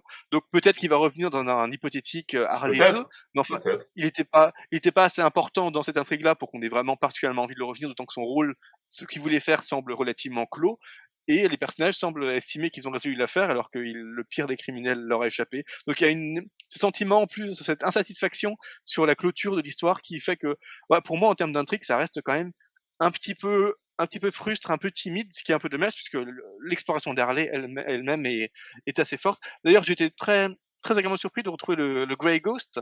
Donc, je vous ra je vous rappelle que c'était, Ouais. tous les fans de la sé de la série animée se souviennent certainement de l'épisode sur le Ah petit cœur fou où, heu, Batman rencontre, heu, rencontre ce Grey ce ce Grey Ghost qui est un un acteur ayant joué un personnage assez proche de assez proche de Batman et qui était un modèle un modèle pour Batman ouais, et ce personnage était doublé par Adam West. Donc il y avait tout un jeu de miroir qui était vraiment très chouette dans la dans la série animée et heu, ce ce cet acteur, heu, cet acteur qui a joué le Grey Ghost revient rapidement au début au début de l'intrigue. Donc on on pense qu'il va il va peut-être avoir un rôle plus grand dans l'histoire. En fait, c'est plus pour faire Ouais, un gros plus du à fanservice. On sait voilà. que dans le Murphyverse, il y a beaucoup de fanservice, hein. Mais c'est vrai qu'il est il est juste assez important dans l'intrigue, il apparaît juste assez pour qu'on puisse croire qu'on va le voir un peu plus que ça Ouais, Et en fait, pas du tout. Donc c'est c'est un peu dommage de créer des attentes et les décevoir ensuite, c'est un c'est pas la meilleure manière de gérer du du ouais. fanservice. Mais Tu vois, moi, ça m'a pas forcément déçu parce que j'étais plutôt, heu, euh, émerveillé ou hyper content de, de voir que ils avaient intégré ce personnage-là dans cet univers et je trouvais ça vachement bien. Quoi. Après, j'attendais pas plus que ça, tu vois. Je... Ouais, d'accord. Je, trouve qu'il apparaît quand même beaucoup, donc on s'attend quand même à le voir interagir avec Batman éventuellement, ou à le voir prendre un petit rôle dans l'histoire, et ça aurait été pas mal, effectivement, vu que Batman est en prison en plus, d'avoir ce Grey Ghost devenant un, un allié de Harley Quinn. Enfin, ça, crée, ça, ça aurait créé une, une, une, nouvelle profondeur assez intéressante. En fait, voilà, il fait, il, il apparaît comme assez important pendant un tout petit moment puis euh, disparaît complètement. Bon, c'est un petit peu dommage, mais ça fait, ça, fait quand même plaisir de le revoir. D'autant qu'on se souvient qu'on avait des affiches de Batman TAS dans la cellule du Joker, dans euh, le, le, premier White Knight. Donc il y a quand même ce, ce, cet amour de la série animée avec beaucoup de références dont on ne sait pas trop quoi faire, mais qui sont plus des, des, des clins d'œil assez chouettes pour le lecteur dans cet univers-là. Donc ça, ça fait plaisir. Je noterai quand même que ça fait plaisir de revoir Duke Thomas et franchement ce que fait Murphy de Duke Thomas est tellement mieux que tout ce qu'on a vu chez Snyder. Enfin c'est assez dingue quelque Duke Thomas et euh, voilà il est il est chouette il est charismatique il a une bonne présence il a un bon euh, un bon physique. Enfin c'est un personnage qu'on a plaisir à retrouver c'est tellement mieux que tout ce qu'a voulu en faire Snyder. Euh, deux petites remarques pour finir. Donc déjà en plus du Harley ces numéros incluent un, un numéro de Harley Black White and Red qui est, je vous rappelle l'anthologie en blanc, euh, en noir, blanc, noir et blanc et rouge sur Harley Quinn, dont on avait déjà parlé précédemment. Donc ça, ça inclut la, une petite histoire qui fait partie du, on en avait déjà parlé, hein, qui fait partie du, de ce Murphyverse sur la première fois où Harley rencontre est arrêté par Batman et euh, qui euh, qui essaie de, de, montrer aussi, enfin d'intensifier un peu cette relation euh, amoureuse entre Batman et Harley en essayant de, de continuer de la construire puisqu'elle est quand même exprimée de façon relativement subtil, enfin relativement agréable dans tout le volume. Effectivement, si on nous avait balancé tout de suite Harley est amoureuse de Batman, bon, ça aurait, ça, serait apparu comme une trahison un peu manifeste et pas forcément intéressante. Là, c'est quand même fait assez finement pour qu'on puisse espérer carrément en tant que lecteur une, une, une histoire d'amour un peu plus assumée entre les deux personnages. Donc là, c'est assez chouette. Il y a un manque criant de subtilité émotionnelle dans les dialogues. Enfin, les personnages euh, crachent vraiment tout ce qu'ils ressentent de façon hyper explicite, hyper verbeuse. C'est pas, c'est pas très fin, mais l'histoire est vraiment très mignonne. Et euh, deuxième, deuxième euh, anecdote, c'est cette histoire existe à la fois dans une version colorisée et dans une version noir et blanc, qui sont sorties oui, simultanément. Tout à, fait, j'allais en parler effectivement, puisque euh, le récit en couleur est, est, sorti en novembre et le récit en noir et blanc, euh, que je, je, je, vous affiche là, et, euh, était arrivé, lui, en décembre. Je te, je te, laisse continuer sur, sur cet, cet aspect-là, mais effectivement, c'est vrai que c'est bien de noter qu'il y a les deux, les deux versions. Donc, à titre personnel, je recommande la version colorisée euh, bah, 300%. Déjà parce que c'est quand même colorisé par Dave Stewart. enfin, on a quand même, euh, avec Jordi Belair, enfin, il fait quand même partie du top 2, top 3 des meilleurs coloristes euh, contemporains. Donc, c'est un peu triste. Surtout qu'il il parvient vraiment à, à, appuyer ce côté cotonneux du dessin qui crée le qui crée l'atmosphère du comics. Et je vous avouerai que quand on retire les, quand on retire les couleurs, comme justement c'est cotonneux et pas, et pas anguleux comme ça pouvait l'être chez Murphy, c'est ça devient beaucoup moins facile à lire en, noir et blanc. Enfin, les, traits sont moins distincts, c'est moins dynamique. Enfin, on perd beaucoup, beaucoup plus à, retirer les couleurs qu'on y gagne. Donc, je crois pas trop. Je suis pas toujours opposé au retour au noir et blanc, puisque ça permet davantage d'apprécier le trait et l'ancrage de du dessinateur et de l'encreur, même si on y perd souvent quand même sur la volonté des auteurs qui auparavant avaient voulu les volumes en couleur. Là, franchement, si vous hésitez entre les deux, même si vous aimez le noir et blanc, je, pense qu'assez objectivement, la version en couleur est quand même, quand même vraiment supérieure. Ouais, c'est vrai qu'elle est, elle est, elle est, belle, la version couleur, elle est, magnifique. Euh, ok, bon, vous, l'aurez compris, euh, deuxième récit que Siegfried a apprécié euh, et, gimmick donc de, de, ce podcast, je suis obligé, Siegfried, de lancer l'alerte rouge. Tu le sais. ouais, tu, tu, as apprécié ces deux récits, donc c'est marrant parce que du coup, enfin c'est marrant non, mais euh, c'est vrai que c'était deux, euh, enfin c'était une bonne lecture ce Bad White Night. D'ailleurs, euh, moi j'ai beaucoup apprécié, je l'ai dit. Euh, maintenant, je te propose peut-être d'enchaîner sur une nouvelle lecture, euh, même si on va enchaîner assez rapidement parce que la prochaine lecture dont on va vous parler, c'est Batman Future State tome 2 qui est sorti en mois de novembre. Alors on va en parler rapidement pourquoi, parce que si vous suivez tous nos podcasts, vous savez qu'on a fait un, un Bad Talk euh, entier, consacré pendant euh, presque deux heures, je crois, ou une heure et demie, euh, consacré à, à justement euh, ce Batman Future State, qui est quand même un, un gros, un gros ouvrage, donc divisé en deux, en deux tomes, de plus de 350 et 400 pages, pratiquement les deux. Ouais, puis on revenait vraiment sur l'ensemble, on voilà, détaillait vraiment sur, aventure par aventure. Tout à fait, aventure par aventure. Euh, et c'est vrai que c'est très détaillé. Alors, on va pas refaire euh, ce podcast ici, mais peut-être juste globalement, euh, ce que tu peux nous dire pour ceux qui ont pas forcément envie de d'écouter une heure et demie, deux heures de podcast sur ce Batman Future State, mais est-ce que c'est quand même une lecture que tu conseilles globalement ou, pas, toi, Zécrine? Euh, globalement, non. Enfin, je trouve que le Future State, c'est un événement qui a été beaucoup grossi éditorialement, mais qui n'a pas du tout l'impact qu'il aurait pu avoir, qui euh, témoigne surtout d'une euh, hétérogénéité des styles et des histoires qui est assez dommageable, parce qu'on nous promettait un gros événement qui allait réinventer à la fois Batman et Gotham, et finalement on se retrouve avec un assemblage d'histoires qui sont très inégales, dont les plus importantes ne sont même pas les meilleures, enfin tout ce qui est relatif au Dark Detective, donc ce remplacement de Batman par un nouveau Batman qui est l'un des Fox, ou euh, à ce que Bruce devient dans cet univers, est pas forcément palpitant ou pas forcément abouti. À chaque fois, les aventures sont beaucoup trop courtes pour aller vraiment loin et ne portent pas vraiment leurs fruits, je trouve. Donc il y a quand même quelques très bonnes histoires. Euh, d'ailleurs, euh, si vous ne voulez pas écouter un podcast d'une heure et demie, j'avais écrit un, petit article sur Comics of the Power où je faisais un top 3 des meilleures aventures du Future State. Évidemment, c'est aussi un prétexte à faire la, la critique de l'événement Future State en soi.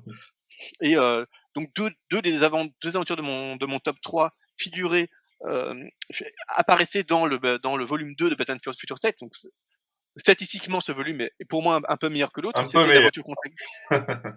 C'était l'aventure consacrée à Nightwing et l'aventure consacrée à Catwoman, qui à mon avis sont de très très loin euh, les plus prometteuses du Future State et qui peuvent et que je vous conseille vraiment de, de, feuilleter parce que même si vous n'avez aucun intérêt pour Future State, ce que je comprends très bien et ce que, ce que je suis franchement le premier à comprendre, ces aventures, euh, en fait, ces aventures sont même meilleures indépendamment du reste. Parce que franchement, euh, vous lisez le Catwoman, vous ne comprenez pas le rapport que ça a avec euh, Catwoman quand il apparaît précédemment ou Bruce Wayne quand il apparaît précédemment dans les autres aventures de Future State. Donc, oui, c'est indépendant. Ouais. Oui, voilà. Enfin, on, retrouve des personnages qui apparaissaient déjà avant, donc normalement il y a une continuité qui devrait apparaître, mais en fait, il n'y a aucune cohérence qui se, qui se dessine. Donc à la il vaut même mieux les lire indépendamment pour les apprécier pleinement que d'essayer de comprendre la vague cohérence que ça peut avoir avec l'univers qu'on était qu'on nous promettait avec le Future State. Mais ce sont deux, deux, deux récits qui sont vraiment très très chouettes, qui vous rappelleront vraiment tout ce que vous pouvez aimer dans Batman, dans Catwoman, dans Nightwing. Donc ça, c'est deux récits que je vous recommande, mais euh, je vous recommande pas particulièrement l'achat du volume. De toute manière, si vous avez lu Batman Future State tome 1, enfin vous n'avez pas acheté le tome 2 sans avoir lu le, sans avoir lu le tome 1, et si vous avez lu le tome 1, vous saurez, vous êtes, vous saurez déjà très bien si vous avez l'intention, si vous avez envie de continuer ou pas. Mais voilà, pour moi, ça reste un événement qui est, un, qui est un peu un pétard mouillé, qui a pas du tout l'ampleur et la, ou la cohérence qui était promise, et qui donne lieu à trois ou quatre vraiment très très bons récits, mais euh, dont je recommande pas du tout la lecture euh, intégrale. Ouais, ouais. c'est vrai que je, je te rejoins dans, dans l'ensemble, même si je serais un peu plus mesuré, parce que je trouve que c'est quand même assez. Euh, enfin, je, je, trouve que la moyenne euh, comment dire, on n'est pas en dessous de la moyenne. C'est-à-dire que c'est plutôt euh, correct, même si tu as des récits qui sont pas très, pas, pas exceptionnels, mais ils sont pour ma part assez compensés par des récits qui sont très bons, comme tu l'as dit, Catwoman, Nightwing, euh, même le, le, le, récit sur le sur le Batman, euh, même si on aurait pu en attendre plus, euh, je trouve qu'il a, il est quand même, euh, il a, il a certains aspects intéressants dans ce, ce Batman Future State, de manière générale. Et c'est vrai que euh, il y a des choses qui sont assez intéressantes, d'autres beaucoup moins. Et euh, j'irai pas à dire qu'il faut à tout prix lire Batman Future State, mais si cette idée de possible futur euh, peut vous, vous intéresser. Euh, c'est pas une lecture qui est non plus euh, à ne pas recommander à tout prix. Donc euh, voilà, je, je, je, nuance un peu, même si effectivement je te rejoins sur le fait que c'est pas un indispensable, loin de là. Euh, et puis effectivement, si vous voulez voir euh, en détail chaque, chacun des récits, euh, quel, quel, a été notre avis sur chacun des récits, on était d'ailleurs accompagné de Mister Yanda pour ce podcast. Euh, donc bah, je vous invite à, à aller voir ce, ce récit-là, enfin ce podcast-là, pardon, qui, qui vous détaillera plus en détail chacun des récits qui composent cet ouvrage. Euh, et le premier d'ailleurs, le premier tome aussi qui, qui, sera traité. Alors du coup, comme on a euh, fini de parler de ce, ce Future Stage, je te propose d'enchaîner avec un nouveau récit. Cette fois, on n'en a pas parlé dans un précédent podcast. C'est euh, Deceased, tome 2. Euh, donc vous voyez la couverture s'afficher euh, sur YouTube. Euh, alors ce Deceased, tome 2, c'est vrai que le premier tome de Deceased avait été plutôt bien accueilli. Siegfried, qu'as-tu pensé de ce deuxième tome? Euh, alors, J'ai été un peu circonspect et un peu un peu déçu, en fait, effectivement, j'avais fait partie, bah, comme tout le monde un peu de des personnes plutôt enthousiasmées par le 1er DC's qui nous rappelait vraiment les meilleures heures d'Injustice, dans le sens où on avait un Elseworld mais où le l'Elseworld était était plutôt avec un postulat qui était plutôt un prétexte, en fait, à réexplorer les relations entre les différents personnages qu'on appréciait et à surprendre le lecteur, donc c'est tout ce qu'on avait aimé dans Injustice et qu'on retrouvait ici avec ce postulat de zombies où, comme d'habitude avec les récits de zombies, les zombies eux-mêmes sont moins importants que la manière dont ils permettent de réinventer les relations entre les personnages, donc ça c'était c'était relativement chouette. J'avais encore mieux apprécié ce qui était apparu juste après, je sais plus comment ça peut quel était le titre de ce volume qui était davantage consacré aux super vilains, heu, donc heu, DC's de vue bah, Unkill zombie ouais, c'était Unkillable, non? Unkillable, c'est ça, ou heu, qui pour le coup, heu, que pour le coup j'avais trouvé vraiment beaucoup plus surprenant, inventif, en plus beaucoup plus joli parce que je je suis pas je suis pas hyper fan des du trait de Hersine. Hem, donc j'attendais quand même cette suite avec une une relative une relative surprise et donc ce DC's de 2 clôt l'histoire. On tease quand même un une nouvelle histoire où on aurait un retour zombifié de Darkseid et de et de Metron, mais je je sais pas si enfin, il serait dommage que ça ne soit ça ça ne donne pas lieu à un récit effectivement, mais à mon avis ça ça donnerait plutôt lieu à un à un DC's de New Gods, donc à une espèce de spin-off davantage que davantage qu'un DC's de 3 D'accord, ouais. puisque là on a l'histoire l'hi l'histoire est vraiment, est vraiment achevée, il y a pas vraiment à remettre en cause le nouveau statu quo qui a. auquel on arrive à la fin de DC's de 2. Donc vous voyez vraiment ça comme une comme une clôture à DC's, même si voilà, il y a des petites ouvertures qui peuvent être un peu frustrantes parce qu'elles sont pas refermées, mais qui donnent lieu à d'éventuelles stimulantes, heu, petits, heu, petits récits secondaires qui pourraient apparaître comme des bonus plus tard. Donc ah, on on verra évidemment comment Tom Taylor le le traite. Je me suis pas du tout renseigné d'ailleurs sur les publications VO au niveau de DC's, donc peut-être qu'en fait c'est tout est déjà prévu et clair, mais voilà.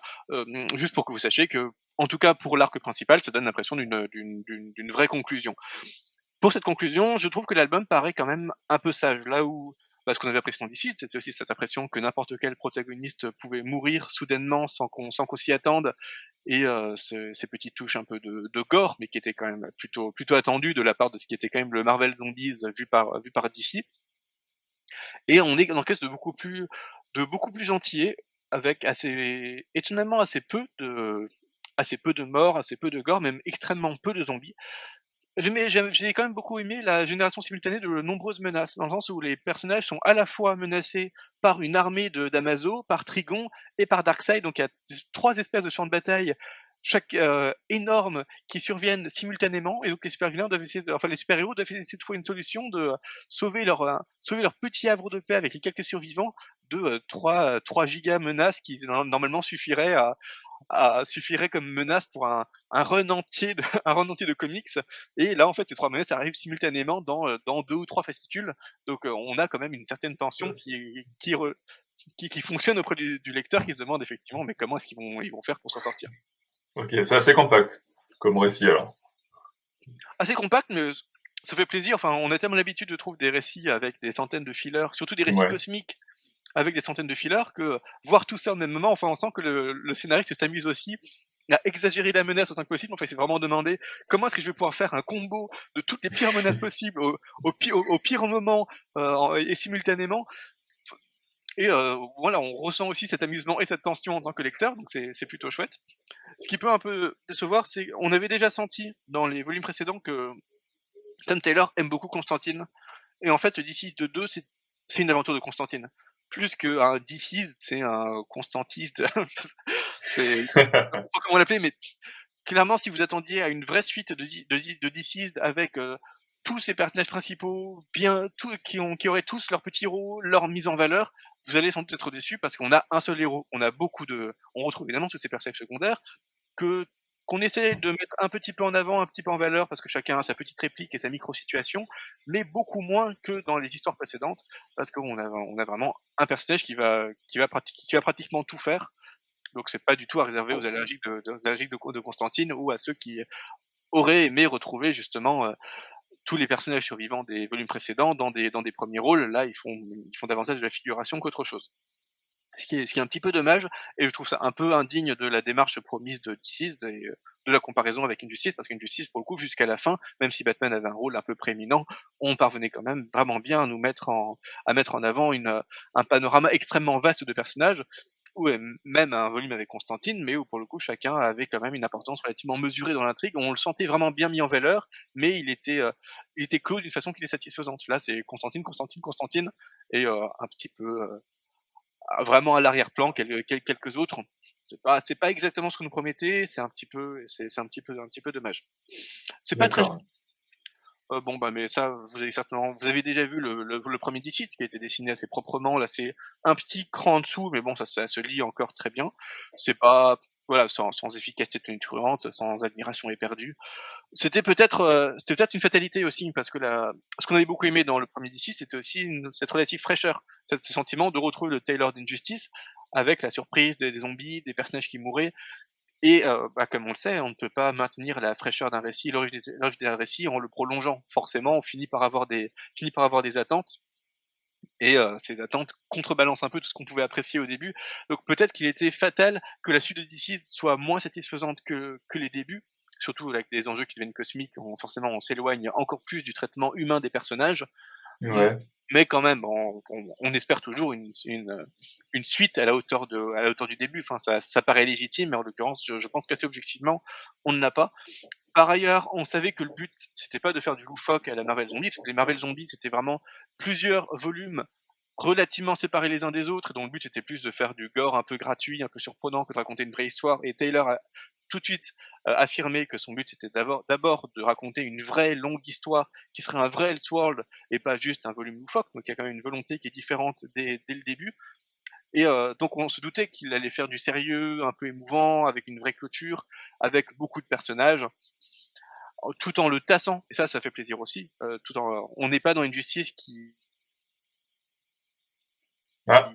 Parfois avait tendance à quand même euh, durer plus que de raison. Et encore, je parlais pas d'Injustice 2 pour le coup. Euh, enfin, beaucoup ont, carrément perdu pied parce que ça, ça finissait par vraiment, vraiment devenir un peu, un peu n'importe quoi à force, à force de longueur. Donc c'était pas facile pour être satisfaisant.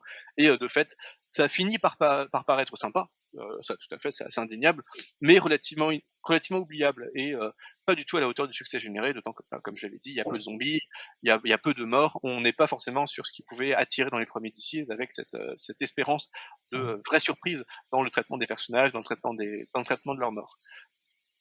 Et on, okay. qu'on s'échappe avec ce petit sentiment quand même de d'inaboutissement ou de conclusion qui arrive assez vite dans la construction de l'album. Donc, c'est un peu paradoxal parce que je viens de dire que j'étais content que ce soit tassé.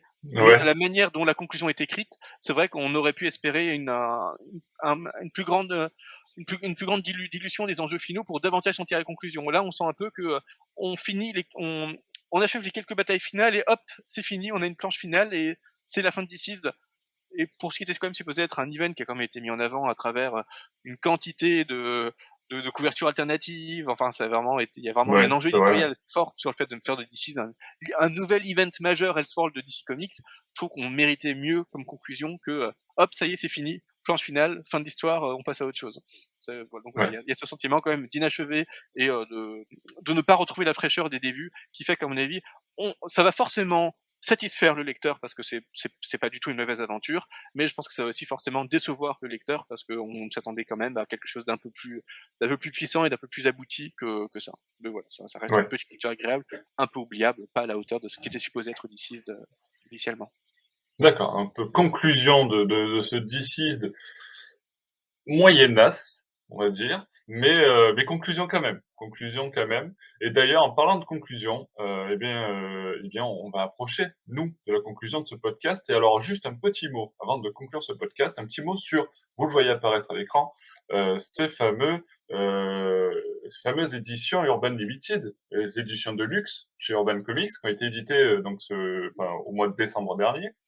trois nouveaux euh, récits qui ont été mis en avant, euh, avec euh, de gauche à droite Batman White Knight, dont il faut rappeler que Curse of the White Knight avait eu droit à son édition limitée avant White Knight original, ce qui est assez surprenant, mais euh, voilà, White Knight est maintenant disponible en Urban Edition, euh, en Urban Limited, pardon. Euh, trois Jokers, un récit qui, qui quand même fait beaucoup parler cette année, et un grand classique avec Batman année 1 Un petit mot peut-être, Siegfried, sur le choix de ces trois récits pour des Urban Limited. On rappelle que les Urban Limited sont des éditions de luxe chez Urban Comics, euh, qui sont limitées à 1500 exemplaires, euh, qui sont des récits qui sont assez énormes, euh, beaucoup plus gros, avec des emballages de, de, de, grande qualité. Et c'est vrai que voilà, ils, sont aussi plus chers forcément.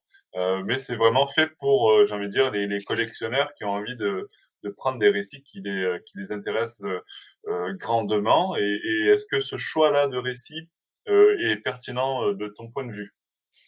Alors, pas juste faire pour les collectionneurs, parce que bon, effectivement, le prix est un, est un vrai prix de collectionneur. On est sur 49 euros pour les plus petits, à 69 euros pour les pour, les, plus, gros, et encore, on n'est mmh. jamais on n'est jamais sur des choses énormes. Enfin, on est très loin d'omnibus, donc on est vraiment sur des récits qui normalement valent 20, 25 euros et qui sont vendus à 49, 69 euros. Donc euh, là, il y a un prix de collectionneur. Par contre, en tant que lecteur, on peut quand même être euh, séduit par cette proposition de lire ces récits dans des sur euh, enfin déjà avec une belle reliure mais surtout euh, sur un excellent papier dans des formats XXL qui permettent encore mieux d'apprécier le une certaine aération de la planche et construction de la planche. Enfin ça, ça fait plaisir aussi à lire euh, juste en tant que lecteur pas forcément collectionneur mais c'est aussi un format qui est vraiment très agréable de, de consulter. Donc ça c'est quand même un, un atout. Après on nous promettait des récits majeurs en tirage limité. Bon bah on s'en doutait un petit peu. la sélection en fait témoigne du fait que ce ne sont pas, le but n'est pas de tirer des récits majeurs. Le but, c'est de tirer des récits qui vont fonctionner. Donc, on a plus des, phénomènes éditoriaux que des récits majeurs. Enfin, quand vous voyez Trois Jokers, Trois Jokers, c'est un peu le, le, comics dont on nous garantissait que ça allait être un chef-d'œuvre avant même qu'il paraisse, parce que voilà, il y avait une, une volonté pour DC de faire, de faire monter la sauce autour de ce volume et euh, avec des, dizaines de couvertures alternatives avant même qu'ils qui sortent. Enfin, c'était, on, nous promettait vraiment euh, le comics de l'année avant qu'il sorte, et bon, bah, force est de constater quand on l'a lu, on l'a lu, je vous renvoie au podcast qu'on avait consacré à ce volume, que euh, c'était pas, c'était pas un événement de l'année, c'était pas le meilleur comics de l'année, c'était pas le meilleur comics du trimestre ou même du mois.